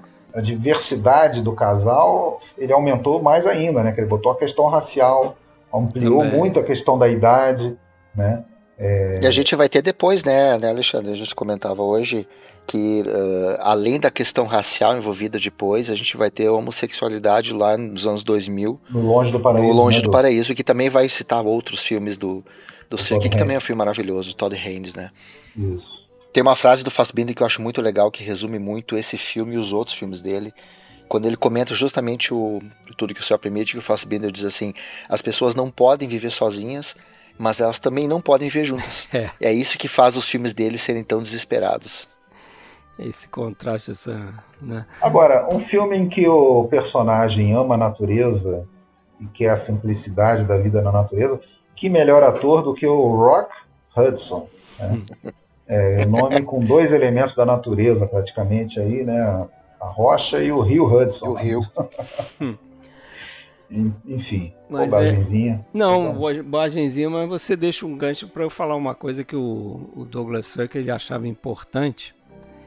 É que ele dizia que era muito importante no melodrama é que você tivesse pelo menos um personagem que fosse justamente um, uma rock, né? Fosse sólido, fosse um cara que você pudesse ancorar ali o seu, os seus pensamentos. É aquele cara que geralmente ama sem esperar nada em troca. É, é nesse filme. Aqui é o personagem do, do Rock Hudson. Eu diria que no filme do Sublime Obsessão é mais o personagem da Jane Wyman, né? É verdade. É, enquanto ele tá nessa coisa de deixar de ser um playboy para virar um cara mais sério e tal. E, e pô, no Palavras, novamente, palavras... vai ser o Rock Hudson, né? Não, mas tem dois, né? Porque a Lauren Bacall também é uma dessas também, personagens. Também, é. E os outros Isso. dois são, são totalmente, né? O oposto. E outra coisa interessante que eu acho nesse filme aqui em relação ao Sublime e Obsessão, que eles, apesar de ser, de novo, Rock Hudson e Jane Wyman, eles, no final, eles meio que trocam de papel, né? Porque no Sublime Obsessão, a Jane Wyman acaba na cama, debilitada, e o Rock Hudson é que vem resgatá-la, né? Cuidar dela. Então você fica uhum. com essa impressão no final do filme. No tudo que o céu permite é o inverso, é né? O ele tem aquela queda melodramática dele lá, né? Que ele cai quando ela tá partindo, ela voltou, mas ela decide entrar no carro e sair, ele cai lá de cima e tal. Pô, aquele final é sensacional, né? Com ele no sofá. É, e aí é ela que tem que cuidar dele, né? Mas ele tem que do, tanto no, no outro filme lá, ele tem que crescer, vamos dizer assim, evoluir para o status dela. Nesse filme aqui, é o contrário, ela tem que atingir o, é o nível dele tipo, ali, descer, né, de filosofia o status dele. dele. né? É o farol, né? O personagem farol. O curioso é que o filme ele, ele se torna uh, real, ele acontece por conta do sucesso do filme anterior, né? Apesar dele ser bem, bem maior. Que eles queriam aproveitar o sucesso do Uma Obsessão trazer os dois de volta e eles deram origem a um filme que para mim é bem superior. É. é, eu também acho bem superior. Um ótimo acidente. Verdade. Digno de um melodrama, né? E tem outros outros melodramas no meio aí desse, antes do próximo? Tem, tem o Chamas que Não Se Apagam, que eu acho maravilhoso. There's Always Tomorrow, né? Ele é. repete o casal do Pacto de Sangue, né? Isso. Até brinquei, chamei de Pacto de Sangue 2. Uhum. Tenho Nunca Deixei de Te Amar, que eu não sei se é um melodrama, talvez seja. Eu não vi. Também com Rock Hudson, também não vi. Qual que é esse, o título original? Nunca Deixei de Te Amar. Mas os chamas que não se apagam, muito legal, né? Tu gostou, Fábio? Não, eu adorei. Eu, adorei. eu gostei Fiz um bastante. dele no Twitter falando só sobre a, o uso da luz e da, da fotografia. Da luz. Eu acho fabuloso. De novo o Russell Mary. Sem, sem cor, né, dessa vez. Sem cor, Usando muita cor e, e muito, muito sombra. Muito bom. É, foi muito interessante que ele, ele te dá é, é, te dá impressão, né, e te passa e aí, e aí que é uma coisa que é muito comum, que a gente vai ver inclusive no filme que a gente vai falar depois, que em vários filmes do Sir, que a aparência do pecado mais do que o pecado em si que está em jogo, né? É. é. O conflito sempre é feito de uma coisa que não é muito palpável, mas quando se pensa em algo que acontece que dá um pecado, por exemplo, a gente não, não tem uma traição concretizada. Isso. Se é que você entende traição como realmente as duas pessoas ficarem juntas, aqui no chama-se não se apagam. A gente vai ter uma infidelidade que não acontece em termos mas práticos. tem potencial de acontecer depois, no momento Exato. que você não imagina. É muito legal isso aí. Achei bem diferente isso no filme. Vale a pena ver isso também. Chamas que não se apaga. É, e vai acontecendo palavras ao vento também, né? Uma infidelidade que não acontece, mas que de certa forma está acontecendo. Então é uma coisa muito dúbia ali. Isso. Vamos falar dele então, palavras ao vento. It's a happy occasion, isn't it? Unbelievable. Married a whole year and still sober. And still faithful. It can't last much longer. Don't sell Lucy short. There's only so much a woman can do, and no more. I speak from personal experience. With you. You know, you're remarkable. You've got your axe buried in Kyle's head and you're grinding it at the same time. I can think of much better things than making smart talk. Written on the Wind, 1956. Que é outra obra-prima para ele. É, é dos filmes mais Eu gostei muito dele. dessa revisão. Já conheci esse filme, lembrava até pouco dele, sei lá, vi bastante tempo.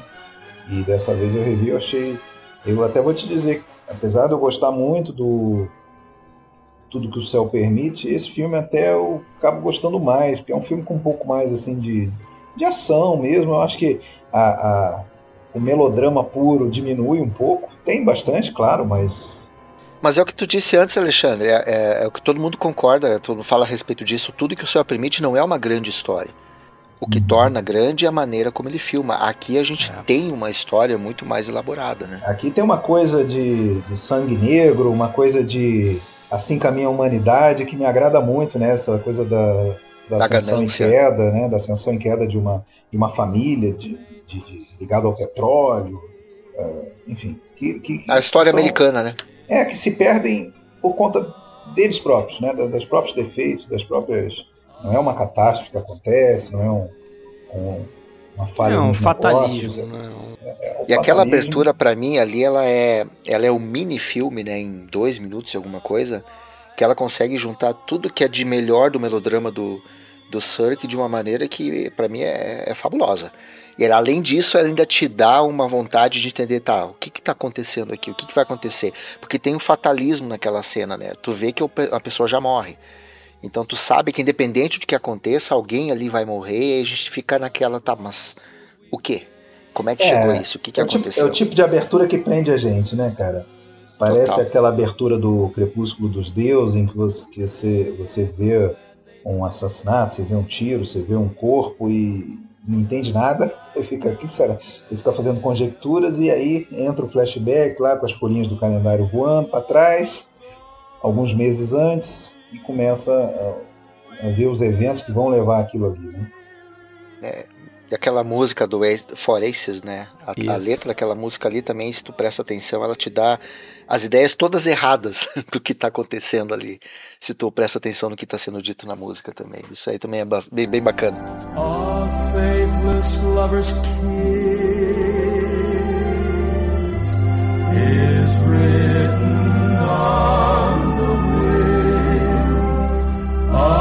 night of stolen bliss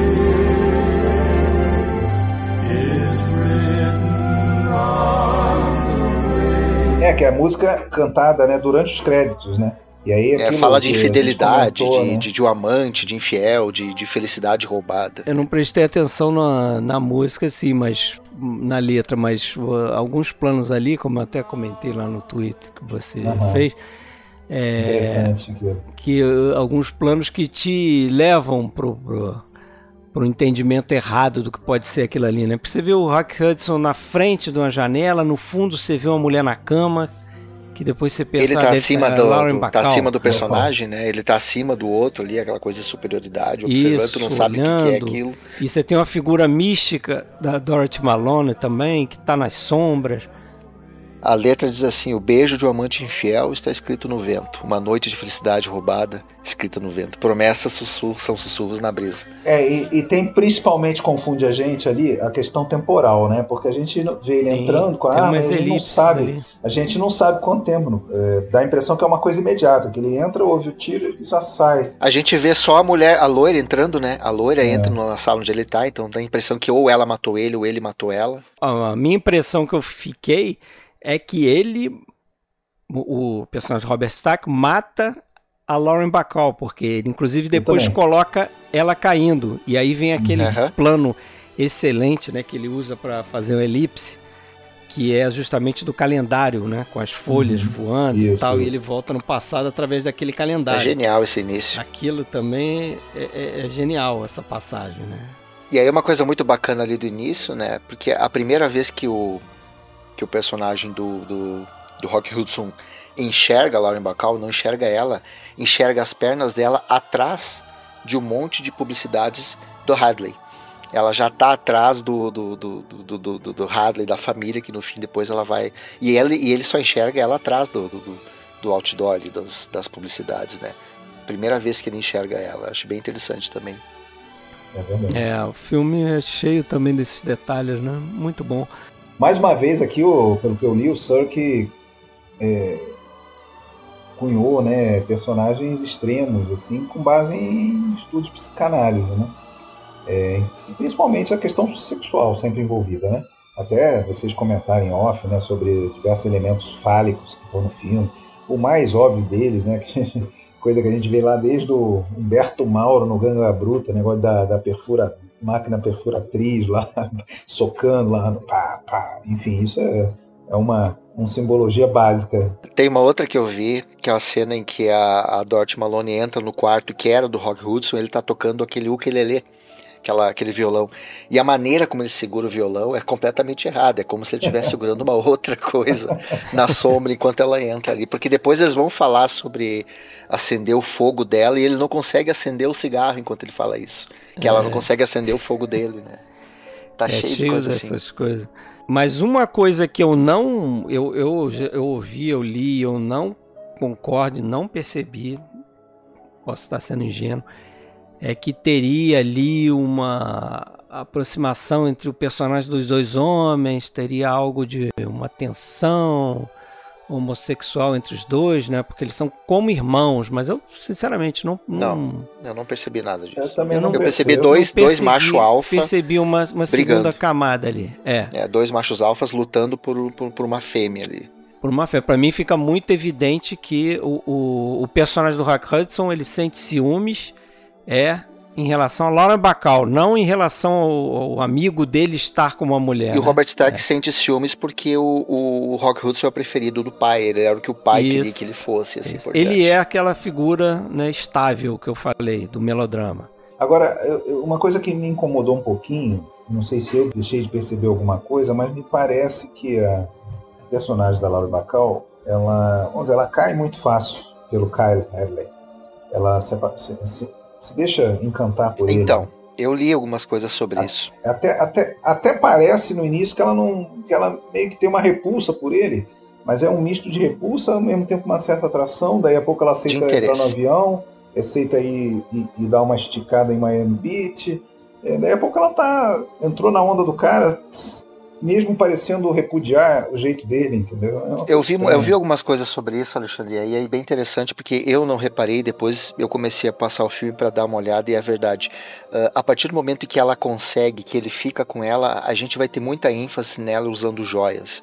Quando ela vai dormir, uma ênfase nas joias de brilhante no, no, no, no, pescoço, no, na orelha. Quando o pai morre, a gente vê ela usando joias, ela bota a mão na frente, tem um anel de brilhante imenso no, no, no dedo. Aquela coisa de que, uh, por mais que ela seja uma personagem centrada, com independência, existe esse conflito entre a independência dela, de ser uma mulher uh, independente naquele tempo, e o, o apego que traz para ela a segurança do dinheiro. E, é, e ela não sabe lidar com isso. E realmente, se tu for ver depois que os dois se casam, a gente vai ter muitas cenas onde ela vai estar tá expondo de uma maneira bem bem, bem, bem perceptível joias no, no, no, rosto, joias no pescoço e assim por diante. Eu acho que essa é uma maneira dele mostrar que essa opulência é o que atrai ela e não exatamente ele. Tanto é que quando ele e o Rock Hudson e ela se declaram, eles fazem isso num beco todo sujo, sem nenhum tipo de opulência ao redor, é um ambiente sem cor, nada, é um beco escuro, né? É ali que eles acabam se declarando, longe do universo que ela tá agora. É. A decepção, a decepção que o personagem do Hudson tem com ela no início que ele chega a falar isso, é, ou ela falar, ah, eu acho que a expectativa, ele fala a sua expectativa é que estava errada sobre mim. É, ele fala pro eu acho repórter, que é um pouco né, a minha ele, também, entendeu? Que eu ele não que sabe eu, quem ela é. é. Eu não sei também o quanto pesou nessa decisão dela de se aproximar essa coisa meio que da mãe, questão materna em relação a uma, uma pessoa, um homem que é frágil, que é desequilibrado, que necessita de carinho, porque ela percebe que ele também tem um lado ali, né? Ele, ele se abre com ela, diz que ele bebe bastante e tal. E eu não sei o quanto que ela se, se sente atraída por ele, e isso também é um elemento de que, pô, é um cara que precisa de amor, precisa de um, entendeu? O, Ser, o Cirque dá uma pista pra gente, porque ele diz que ele, que ele escolhe a Lauren Bacall, ele gostava do rosto da Bacall, porque ela era, tinha uma qualidade que ele buscava, que era uma aparência de fresa, ela não aparenta ser uma amante.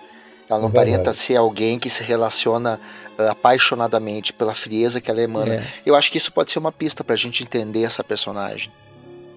Mas é, é claro que de cara a gente percebe que o casal ali que mais bate, né? Seria Sim. o personagem do Hudson com a Bacall. Isso é evidente, dúvida, né? Inclusive o, o, o Douglas Sirk falava isso, né? Que ele propositalmente ele separou ali os personagens que ele achava menos interessantes, só que são os protagonistas, são as estrelas do filme, né? Lauren Bacall e o Rock Hudson. E ele, o que interessava mais a ele era dar peso pro para os personagens que são realmente interessantes. São os personagens dos meninos mimados, né? Os filhos ricos, atormentados, com problemas psicológicos. Então isso para ele era muito mais interessante. E ele diz que não à toa ele acha que os dois acabaram sendo indicados para o Oscar, né? A Dorothy Malone acabou ganhando o Oscar, o Robert Stack não. Mas justamente porque faziam papéis mais interessantes, né? Mais camadas, né?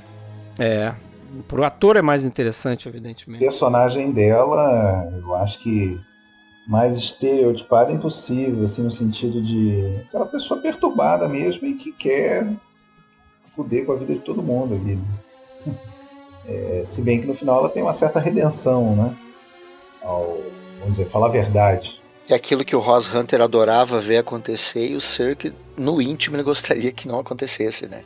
A busca pela por aquele final feliz. E o personagem do, do, do, do, do Robert ele é mais interessante também por conta de, de, de, tudo aquilo que envolve a classe que ele está representando ali, né? O Alexandre falou do Assim Caminha a Humanidade, etc e tal.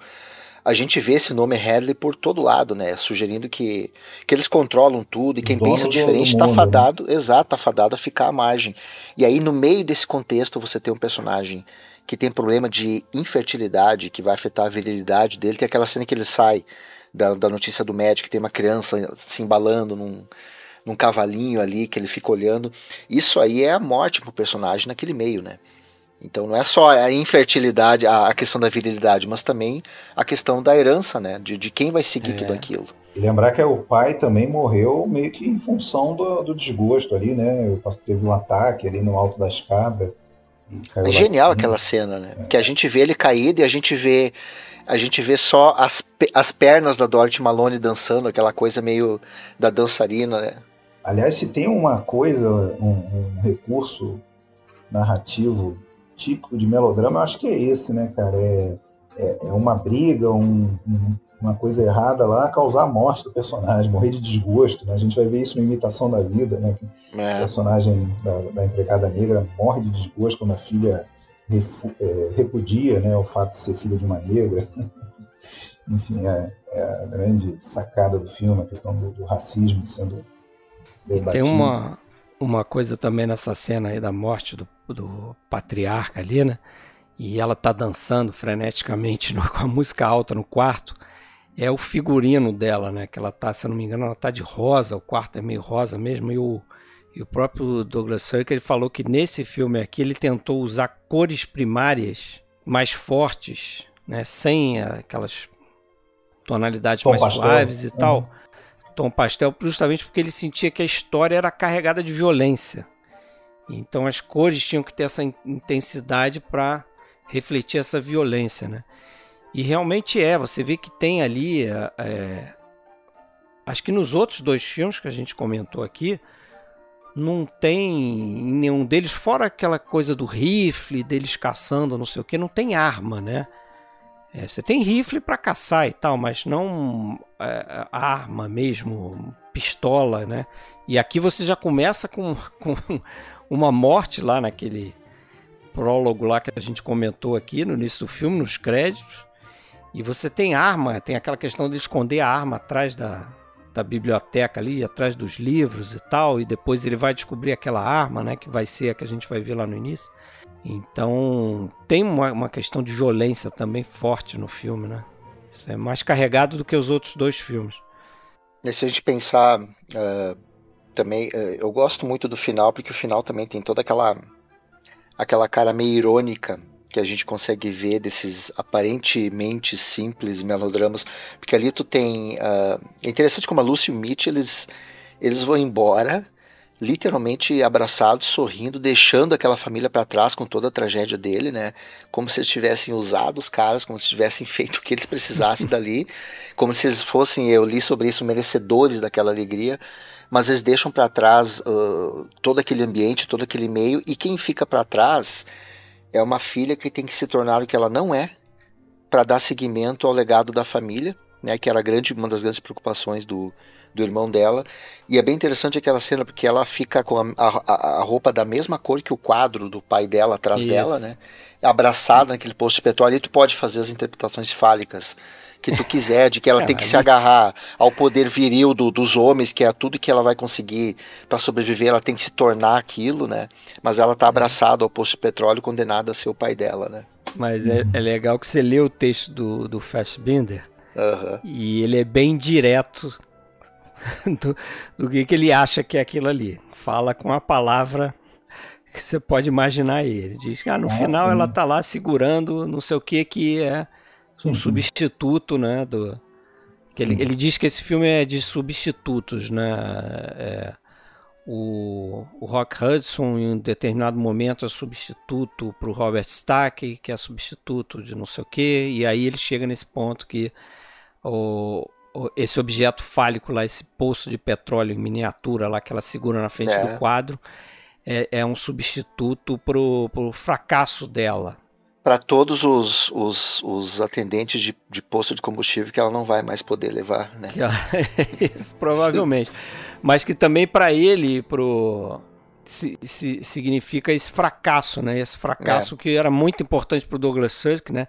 essa questão do fracasso, e ele até usa uma palavra francesa lá que tem um significado diferente, porque fracasso, failure pode significar você ter um fracasso no negócio aqui, mas depois você obter o sucesso. E o Cirque dizia que ele estava interessado naquele fracasso que é o fim mesmo, né? que não tem escapatória. Para ele, para ela é o maior fracasso, né? Porque ela está é. destinada a ser o pai dela. Está destinada a ser o pai dela, não vai ter o homem que ela ama, que está saindo, está fugindo com a ex do seu irmão, né? E o Fassbender também fala uma coisa interessante. A gente já passou, já falamos do Chamas, já falamos rapidinho dele, falamos do tudo que o céu permite, mas que o Sirk ele ele faz questão de pontuar numa entrevista depois que ele elogia o Fassbinder porque o Fassbinder percebe uma coisa que ele fazia proposital e que muita gente não se dava conta. E o Fassbinder, como diretor que é, ele apontava que a, a iluminação nos filmes do Sirk ela é o menos natural possível.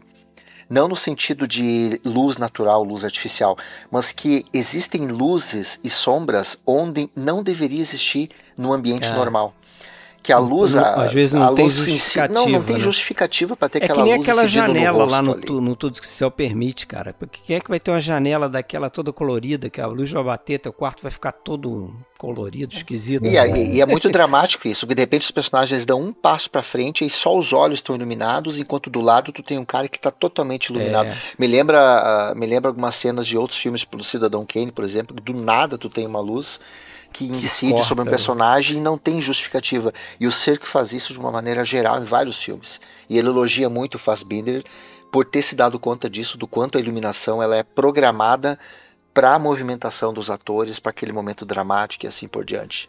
É, um belo estudo aí para quem gosta de fotografia. É um belo estudo complementar a um certo curso de cinema muito bom, está circulando por aí. Um tal da experiência do cinema, não é isso? Vai rolar mexer depois eu acerto com vocês. Mas pode falar aí, para quem não sabe, para quem não comprou, eu comprei, Alexandre eu comprou. comprei também. Porra, excelente curso, não vou nem falar o preço porque vou ficar com vergonha de tão barato que é. Professor Fábio Rock'n'Roll. Eu vou botar, vou botar o Douglas Cirque lá Bota, também. é ali. Pra gente fazer o um complemento. Porra, esses... Vamos falar um pouquinho do, do Imitação da Vida? Que eu sei que o Alexandre quer falar sobre ele. Ah, eu gostaria. Vamos.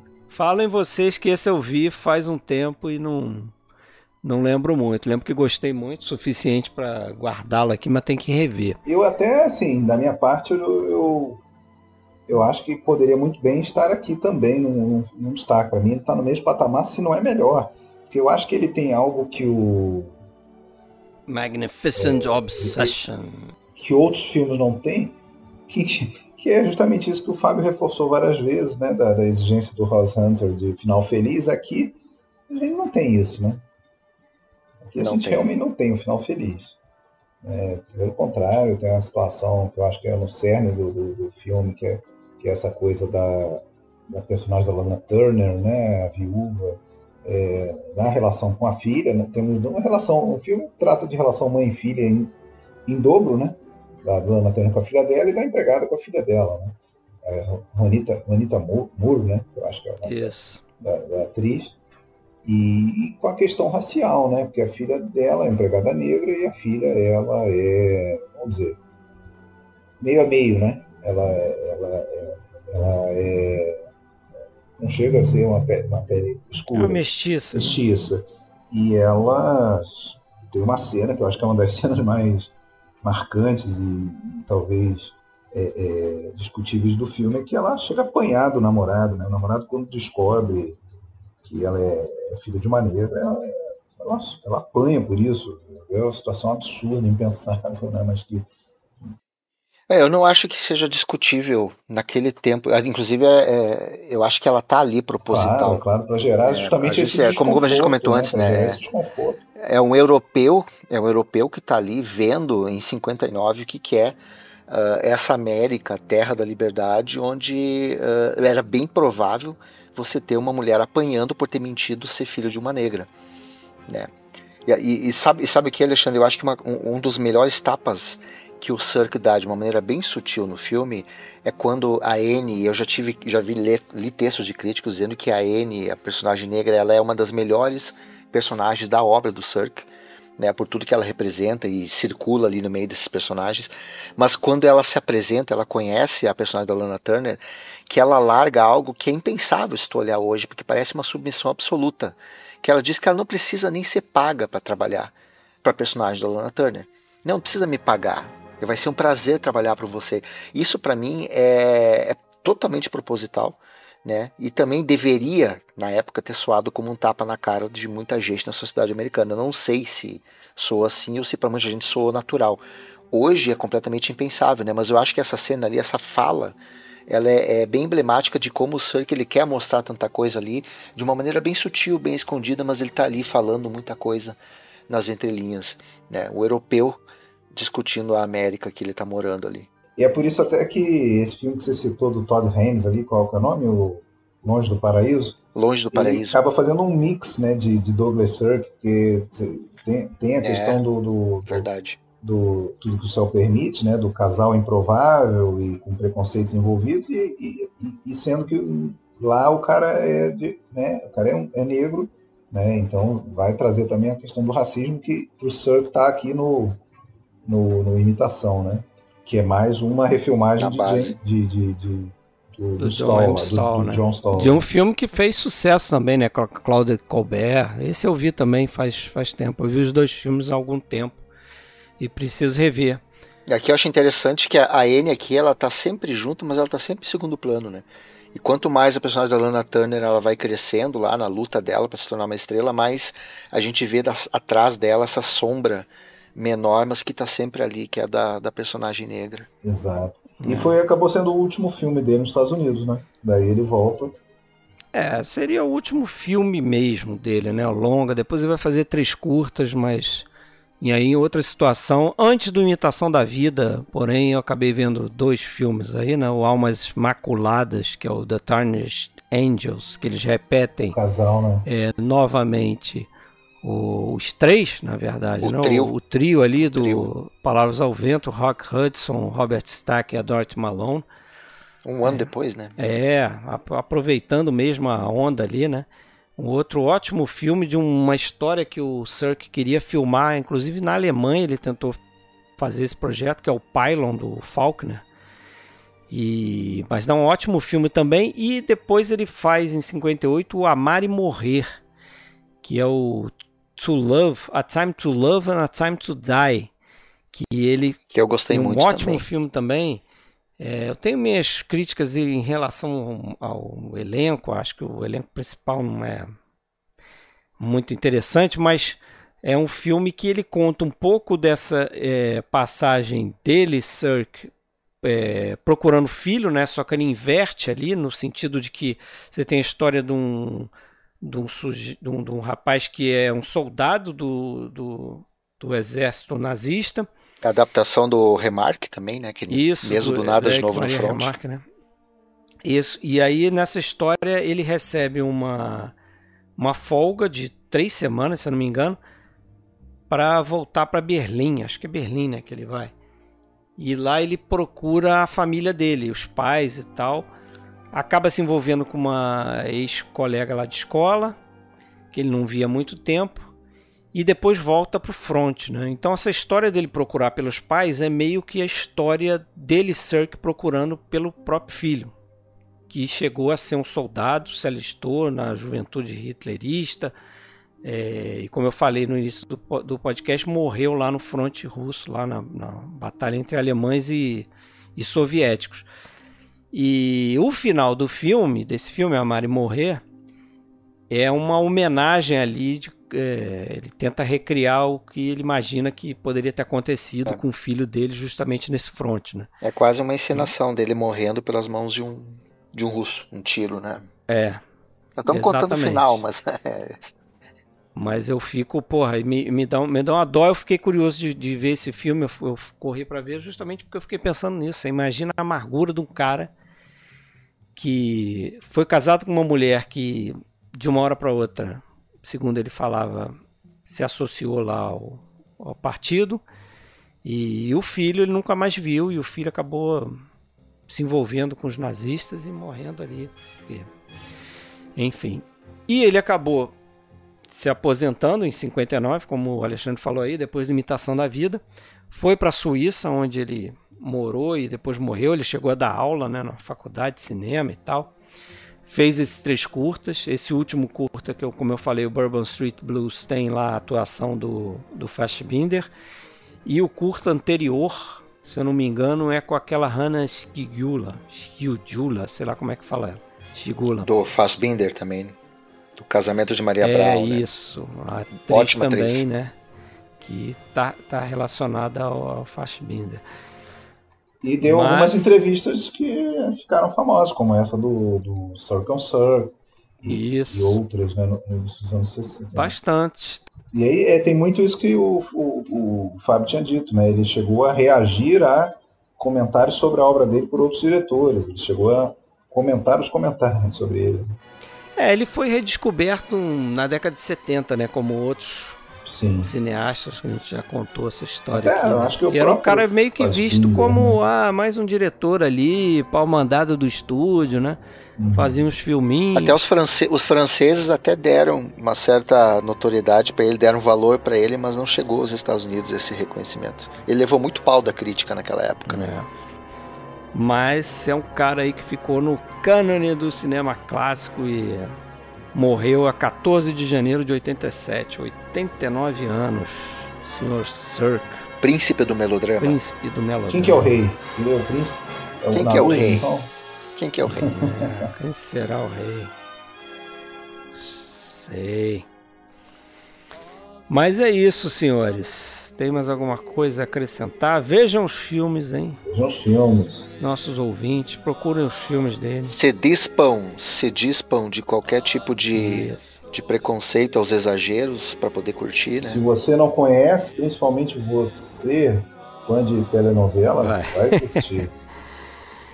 Vejam aí, acho que os principais filmes, esse que a gente comentou, né? Sublime Obsessão, Tudo que o Céu Permite, Chamas que Não Se Apagam, Palavras ao Vento, Almas Maculadas. Almas Maculadas. Imitação da Vida. Imitação da Vida. Seis tá filmes. aí um bom, um bom conjunto de filmes para conhecer o, o Douglas Sirk. Que década, né? Que, que década. década. Tudo na mesma Tudo década. na mesma década. Década de 50, o cara bombou. Isso aí. Fez até Átila, o Rei dos Mundos. É isso aí. Mas é isso, Fábio. Muito obrigado mais uma vez por abrilhantar aqui. Eu que agradeço vocês. Eu que agradeço vocês de novo. Valeu, Alexandre. Isso aí, abraço. Abraço. Though you are gone from me, we never can really be apart. What's written on the wind is written in my heart.